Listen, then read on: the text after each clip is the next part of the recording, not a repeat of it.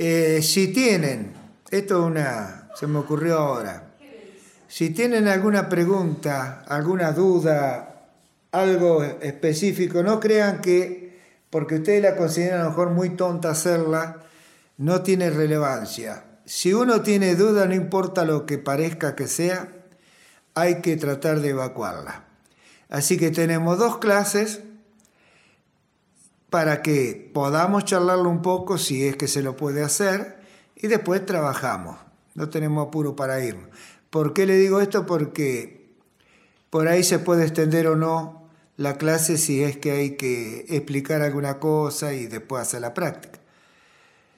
Eh, si no, no importa. Eh, hay material, uno va pasando, vamos elevando ahí con el maestro en tecnología él el que se carga de elevar cosas, y nosotros vamos a hacer con él algunas reuniones, algunas charlas que van a estar grabadas y van a ser subidas sobre cosas que debieran incluirse en los que hacen estos tipos de práctica. Llámele yoga si quiere en su totalidad, aunque nosotros hacemos un solo aspecto de ese yoga, todo lo demás que habría que meter en la bolsa aunque no se hagan trabajo físico, postura y demás, al menos tienen que conocerlo. Luego, si lo quieren implementar, va por cuenta de ustedes. Yo voy a tratar de explicar al máximo los beneficios, los contras y los por qué de hacerlo, en fin. A efecto de que ustedes después, bueno, lo mediten, lo razonen, pongan en prueba porque la teoría siempre es bella, pero la práctica transforma totalmente esa teoría. En fin, manejen ustedes pues las circunstancias. Ahora ya con esto nomás han entrado prácticamente directamente en la práctica. Y es extraordinario porque, aunque no se den cuenta, supongo que sí, no lo sé, ustedes se aflojan, se sueltan. Y eso es extraordinario porque significa algo que no se tiene en cuenta generalmente, que es permitirle a la mente, o lo que uno llama conciencia, o lo que uno llama lógica, o lo que uno llama intelecto, que es lo que predomina como dominante mientras estamos activos, en acción, a controlarnos, a dirigirnos en qué estar, en qué no estar y un montón de cosas. Y uno ahora eso lo deja en libertad, que la mente esté en lo que quiera estar. Y si nosotros no le seguimos el tren, esta en algún momento nos deja tranquilo y se pasa a lo que ella tiene ganas de estar, pero no nos molesta. ¿Qué es lo que sucede en ese impas? Lo que nosotros llamamos meditación. Significa que hay una especie de trampolín o de puente en el cual pasamos a otro estado que significa otro ritmo de vibración en el cual la respiración, principio y fin de toda existencia, de toda posibilidad en la vida, se modifica en ritmo. Y ustedes ven que con la respiración yo muy de vez en cuando digo algo. Hay algunas prácticas, generalmente las tibetanas, donde el único hincapié que hacen es tratar de observar la respiración sin inmiscuirse en ella, sino simplemente ir dándose cuenta cómo esta respiración va cambiando de ritmo. En algún momento es imposible de presenciarla porque se hace tan suave, lenta y profunda que uno desaparece. ¿Cuánto tiempo puede ocurrir eso? Y hay veces que unos tres o cuatro minutos y después vuelve la actividad porque el organismo necesita su ritmo para continuar haciendo sus menesteres. El sistema, podríamos decir, líquido, el gaseoso a la respiración, el líquido obviamente, sangre, linfa, sistema nervioso, etcétera, y todo así. Pero como estamos en inmovilidad y sin pensar, donde lo que surge, podríamos decirlo de otra manera, el pensamiento es libre, en cuanto en que nosotros no lo dirigimos o no determinamos en qué deberíamos estar. Es decir, que no obligamos a la conciencia, al intelecto o al ego a que preste atención a algo. Eso ustedes lo han logrado por cuenta propia y se han dado cuenta tal vez que no siempre están en las mismas condiciones para lograrlo en el mismo tiempo aparentemente, poco más o poco menos. ¿Y a qué se debe eso? Simplemente al trajinar diario, a las complicaciones de último momento, etcétera, etcétera. Y así nos vamos dando cuenta entonces que aquello que nosotros llamamos vida tiene infinitudes de estados, de espacios, de niveles, de mundos, llámelo como ustedes quieran. Y que nosotros, a lo largo del día, prácticamente lo pasamos a todos esos. A veces más tiempo nos demoramos, el sueño hay que contarlo aunque no lo captemos. Y de ese sueño deviene a veces aquellas cosas que nosotros durante la vigilia lo negamos, lo rechazamos, lo ocultamos, lo negamos, etc. El sueño nos deja de ser otra cosa más que una parte del inconsciente que quiere estar en la superficie, que quiere relacionarse con la conciencia. Esta meditación en realidad podríamos decirle, no deja de ser una melliza, una gemela del sueño. Porque acontece algo similar, al no estar nosotros conscientes como en el sueño, permitimos que se relacione directamente con lo consciente. ¿Y qué parte va a hacer eso que sucede? Bueno, lo que en cada uno durante algunos últimos días o tiempos, llamémosle así, o hace un instante atrás antes de llegar acá, o tal vez llegando acá con algo que yo dije, potencié alguna alarma, se pone en marcha. Al no haber de parte nuestra ningún tipo de rechazo, ni siquiera conocimiento de causa de que eso acontece, lo que vamos logrando en el tiempo con esta práctica es conectarnos con nuestra verdadera identidad. Entonces, ¿qué comienza a acontecer?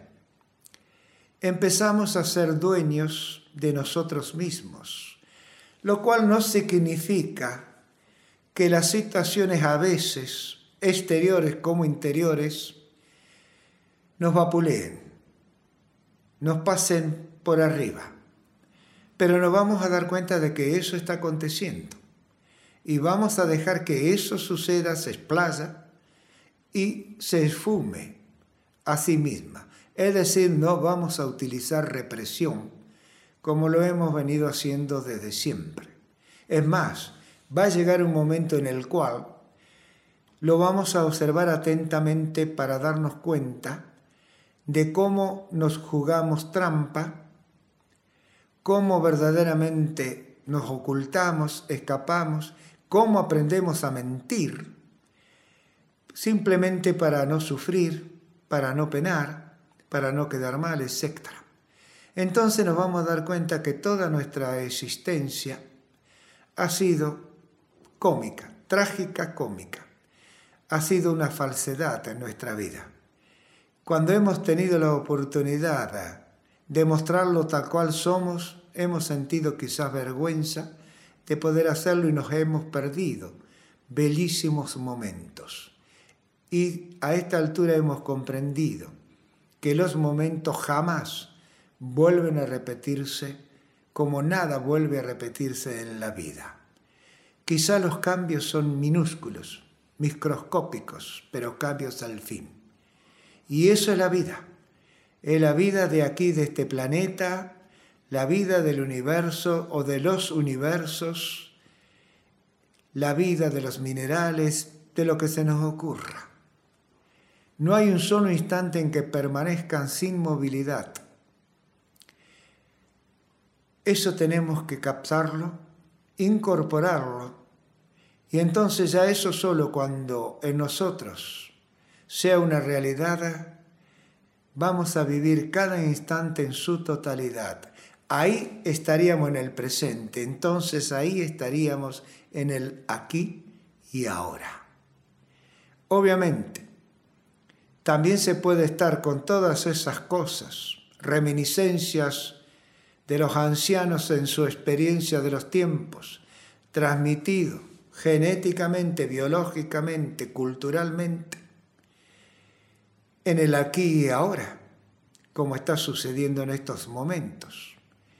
Pero tenemos una ventaja extraordinaria.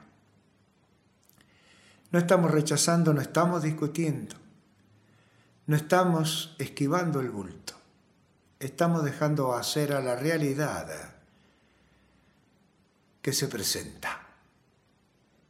Eso, téngaselo en cuenta, yo lo explico, faltaría agregar muchas cosas más quizás, pero no estamos haciendo otra cosa más que intentando soltarnos y concluir en una meditación. Por ello todo es válido mientras acontece cosas.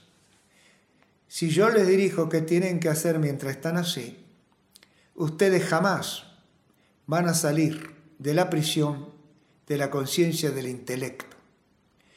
Así vean cosas extraordinarias, bellísimas. Así puedan leer la mente de todos, adivinar lo que va a ocurrir mañana. Eso no sirve absolutamente de nada para uno mismo. Es más, se van a ir alejando cada vez más. Aquí lo que debemos hacer es penetrar poco a poco lo más profundamente sobre nuestros contenidos que son interminables. Por eso la meditación debiera ser al menos diaria y dos o tres veces al día, teniendo en cuenta que es fácil, por cuanto no hay rituales, no tenemos simbolismos, etc. Es simplemente utilizar el momento, ya estemos parados, sentados de rodilla en el inodoro, donde fuere, quedarnos quietos, relajarnos, y ya en esos momentos nos estamos observando. Y quizás pasan 5, 10, 15, 20 minutos, nunca lo sabremos, si con anterioridad no hemos observado un reloj. Por lo tanto, es cuestión de ponerse simplemente varias veces al día, unos 5 o 10 minutitos, estemos donde estemos, si tenemos privacidad, obviamente, a quedarnos quietos, a buscar un relax, a soltar cada músculo, cada articulación, cada célula, es decir, cada conciencia o cada mente. Porque debemos llegar a entender, a comprender que cada cosa que poseemos y desconocemos poseer,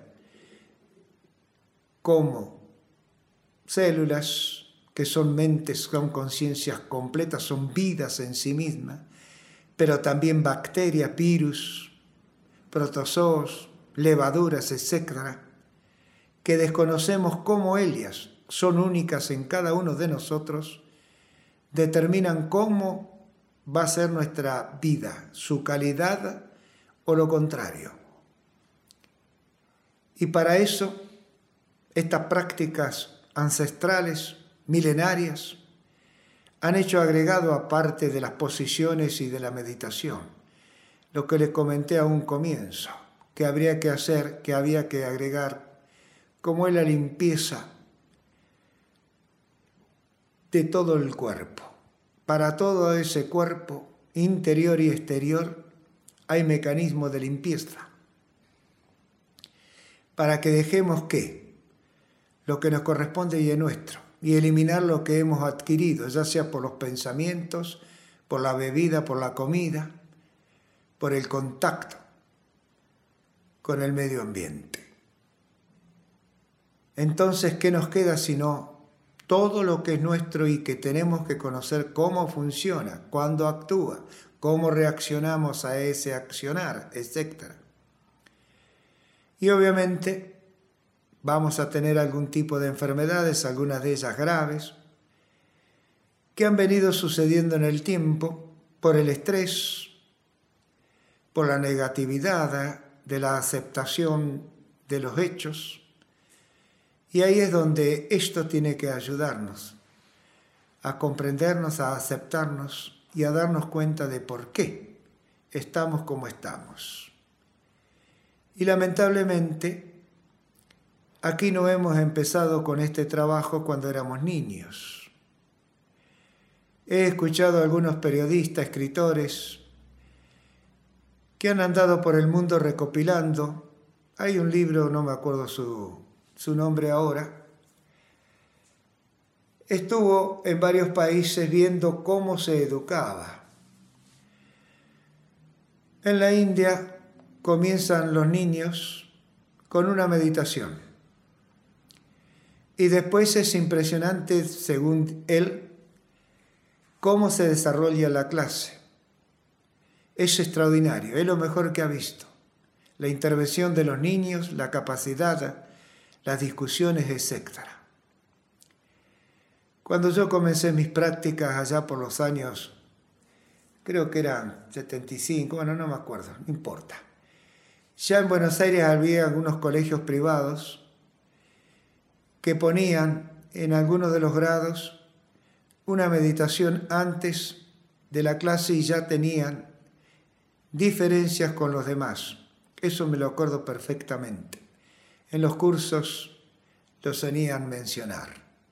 Así que han pasado muchos años. Supongo que eso seguirá en algunos colegios privados, no lo sé, estoy alejado. Pero a nosotros nos tocó por lo menos en algún momento despertar, querer averiguar, querer llegar a algunas respuestas. Empezamos a incursionar en esta práctica que hemos llamado yoga, y que es absolutamente distinta de punta a punta a la que puede hacer un pueblo que está más propenso a ese tipo de trabajo, de orientación.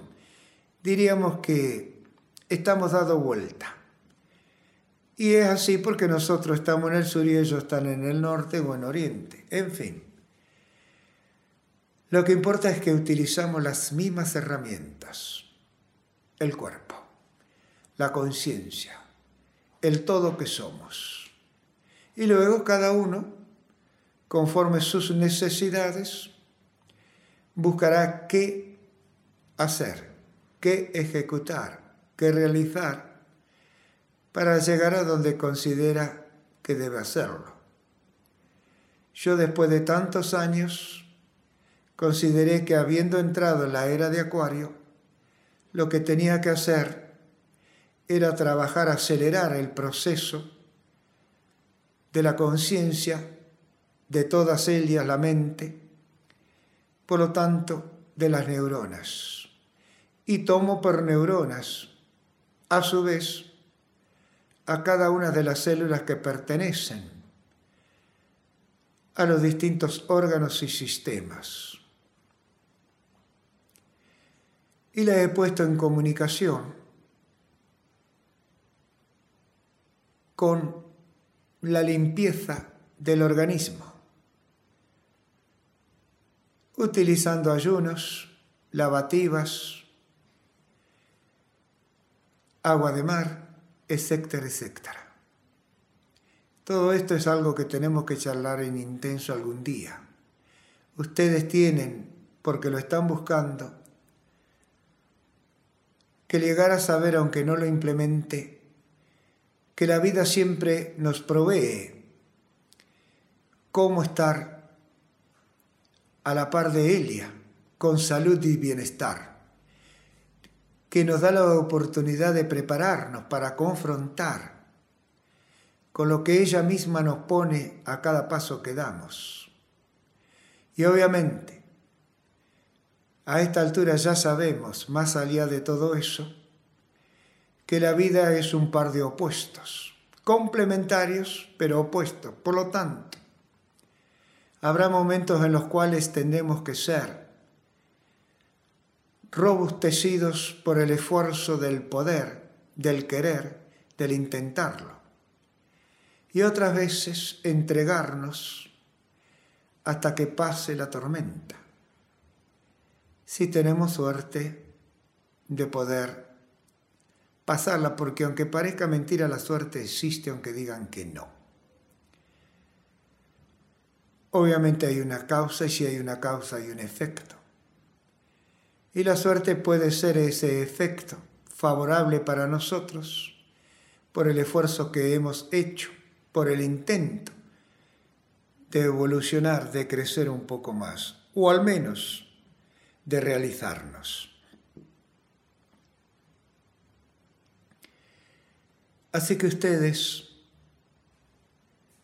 han llegado aquí a estar frente a mí y escucharme por momentos. Por momentos se me ignora totalmente. Por eso es que grabamos las prácticas, las clases. Después se levantan. Y algunos que ni siquiera me conocen ni saben quién soy ni nada por el estilo, han escuchado, de vez en cuando escuchan estas prácticas. En realidad entonces yo estoy trabajando para todos por igual, sin distinción de raza, de sexo, de edades, con la esperanza y la expectativa desde lo más profundo de mí mismo de colaborar con una mejor calidad de vida, de un reencuentro consigo mismo y de que a su vez ustedes puedan transferir lo que cosechan.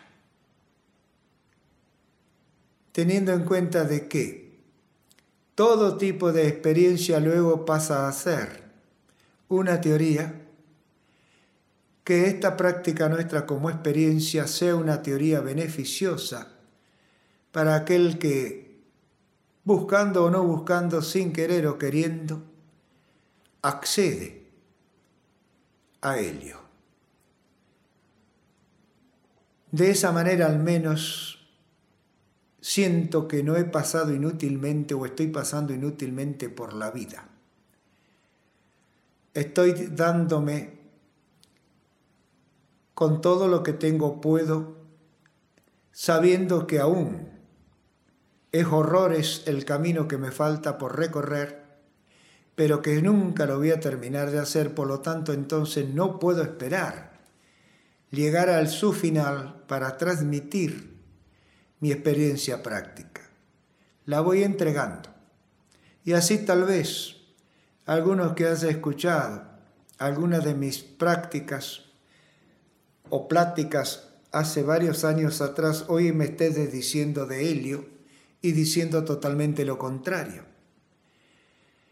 Si es así y me lo plantean, me sentiré muy satisfecho, muy contento, porque significa que he conocido algo más que desconocía, que he avanzado un poco más sobre el saber, sobre el conocimiento,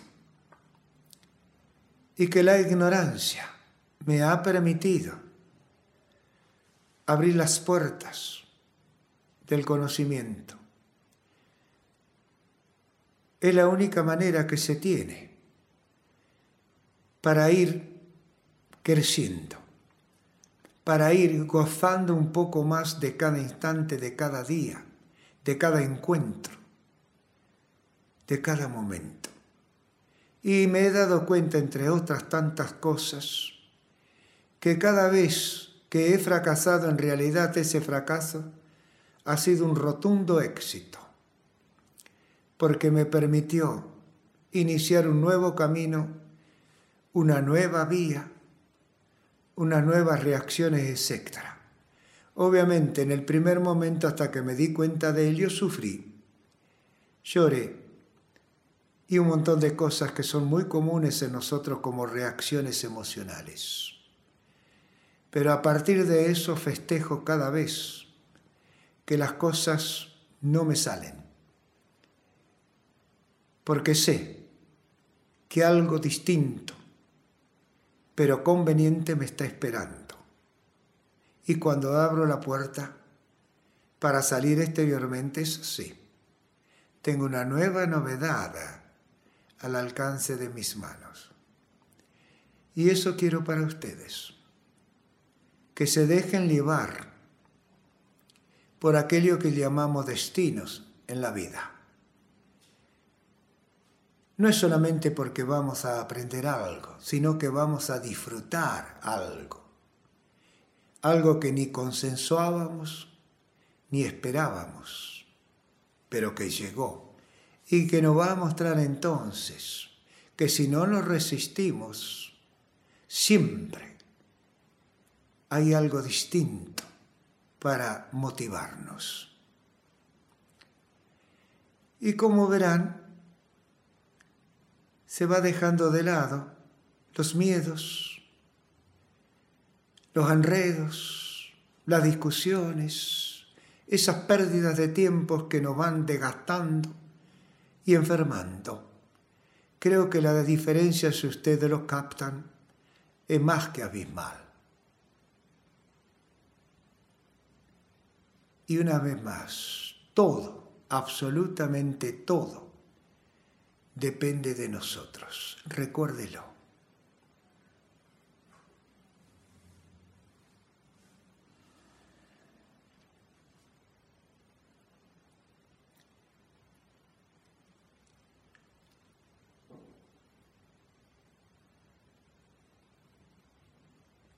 Tal vez se me preguntará,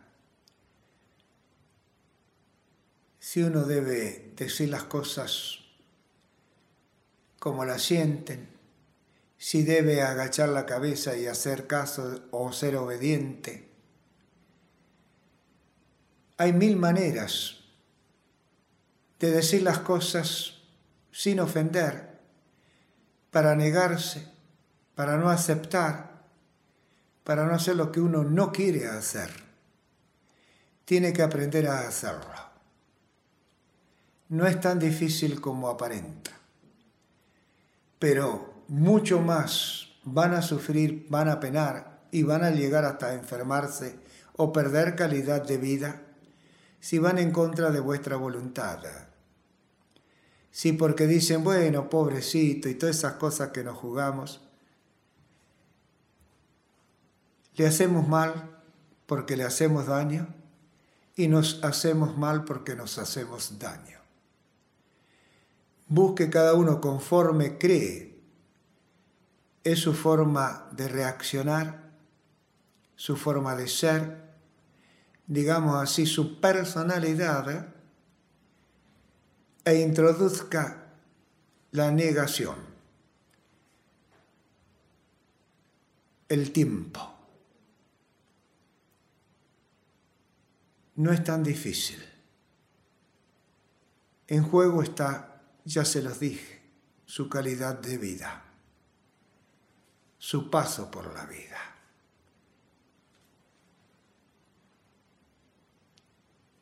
Y eso también debe ser transmitido.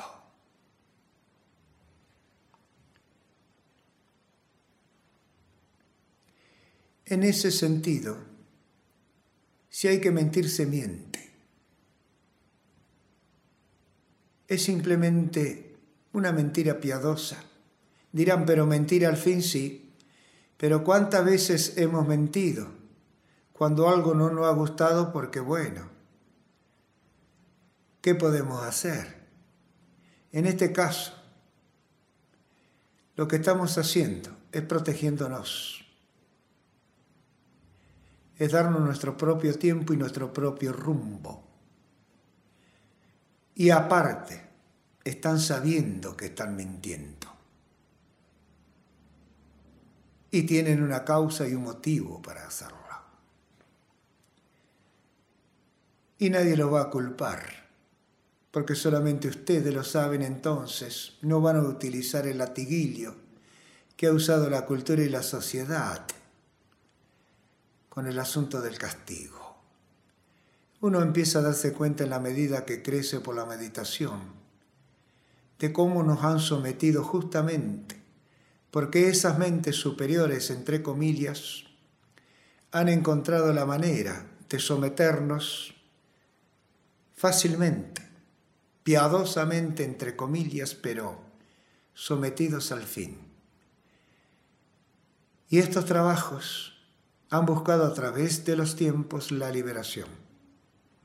La liberación a todo sometimiento exterior e interior. En mí tuvo efecto. Por lo tanto, egoísta no soy y lo transmito. Ahora ustedes deben tomar la posta y ver cómo lo hace, si les interesa al menos su libertad interior, a sabienda que esa libertad ¿eh?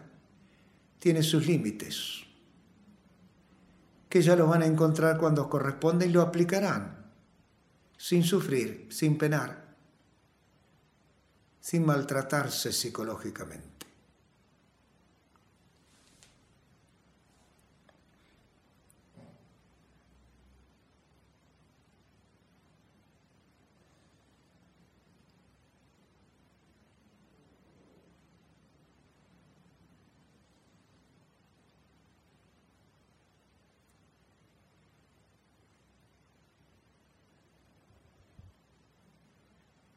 Creo que a esta altura se han dado cuenta que no hablo de perfección porque la perfección no existe. Sin embargo, como nosotros creemos que existe la perfección, seguimos buscándola dentro de la llamada imperfección. Y esa imperfección en realidad es la perfección, porque es lo que nos permite a nosotros seguir desarrollándonos, es lo que le permite a la evolución estar presente en todos los sistemas estelares, en este caso terrenal, en todos los tipos de vida existenciales, conocidos y desconocidos. Si estuviera la perfección como la creemos nosotros, la consideramos, verdaderamente estaríamos siempre igual. Pareceríamos, salvado a la distancia, una estatua sin embargo, hasta esa estatua que no puede modificar su forma, cuando uno la va observando, cambia su color, su esplendor, algunas veces le faltan pedazos, etc. Pero sigue siendo siempre la misma estatua. Y nosotros, que iniciamos nuestro recorrido ahí a través de la unión de dos células, Mire a dónde hemos llegado a través del tiempo. ¿Cuánto tiempo todavía nos falta para llegar a adquirir algo más? ¿Cuánto recorrido? Y a esta altura ya lo sabemos y no nos importa, simplemente nos importa estar caminando, estar intentando, estar renovándonos. Y ahora sabemos que lo podemos hacer. Ahora cada una tiene sus creencias a cuesta aún. Y ahí yo no me meto. Pero dése cuenta. Póngase a prueba. Desafíese y desafíe. Y corrija lo que tenga que corregir. No se crea que la ciencia, tanto médica como la que ustedes quieran denominada ciencia, es completa y la sabe toda. La han ido corrigiendo a través de los tiempos. Hoy hay otra manera de andar por la vida. Podría hablar de la alimentación que se pone en boga, un montón de cosas que yo considero que es una violencia a la naturaleza. Simplemente hay que estudiar, analizar, investigar y darse cuenta de ello.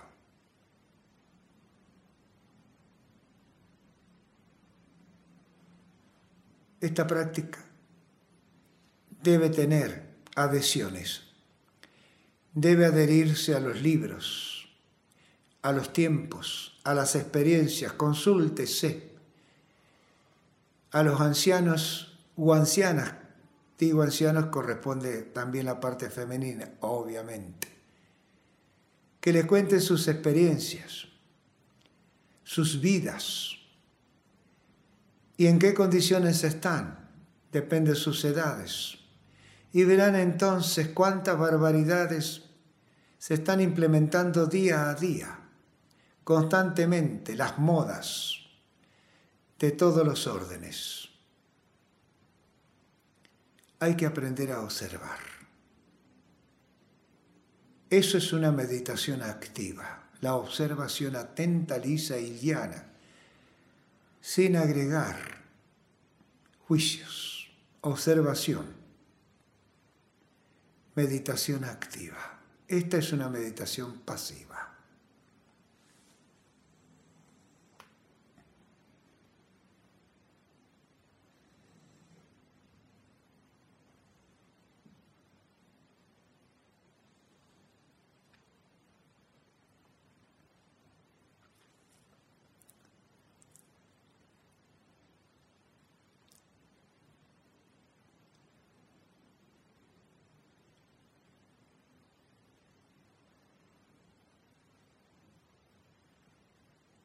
Estén en lo que estén, si lo saben al menos, si no están luchando contra ello, es correcto.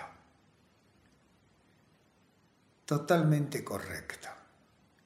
Si por ahí están bien en la superficie, bien con la lógica, bien con los sentidos, y quieren observar cómo están respirando, pueden hacerlo. De cualquier manera, se han dado cuenta que desde el comienzo a estos minutos transcurridos han cambiado esa respiración enormemente. Los orificios nasales, etc. Ya algo dijimos de cómo corresponden los orificios nasales con los sistemas nerviosos, con el cerebro, etc. Cuando están así como están ustedes meditando, Ambos orificios nasales trabajan al unísono. Por momentos hay detención del flujo respiratorio. No sé cuánto tiempo puede ser, pero cuando el cuerpo necesita la comida, el oxígeno, se reactiva la respiración. Comienza otra vez a trajinar el motor.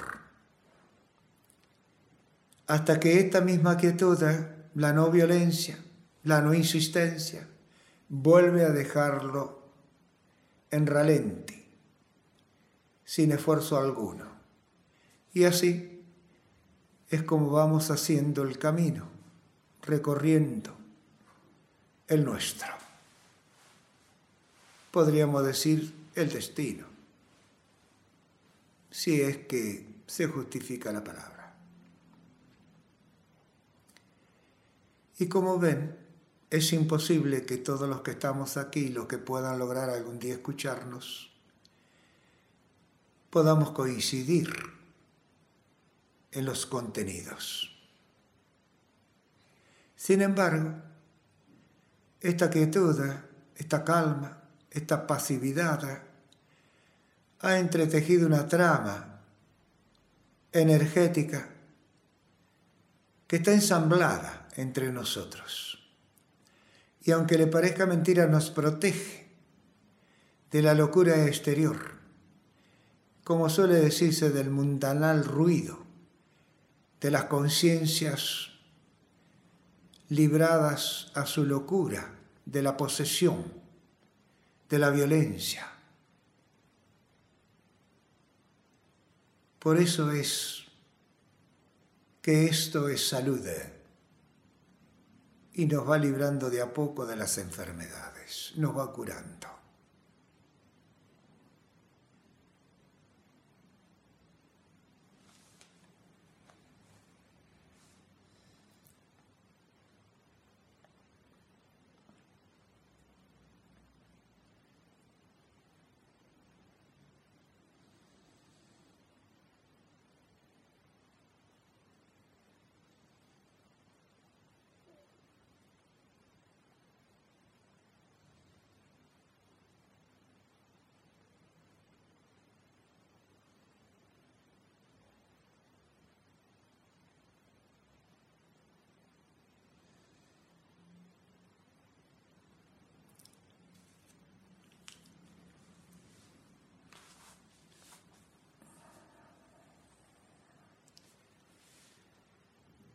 Excelente, chicos.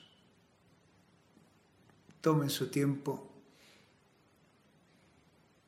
Tal vez no hable más, no lo sé nunca eso. Por ahí me surgen cosas y les rompo el silencio. Gracias, enorme gracias de mi parte por vuestra presencia, porque ustedes son los que a mí me dan el aventón para que yo me continúe explorando y buscando respuestas. Así que estoy en deuda con ustedes.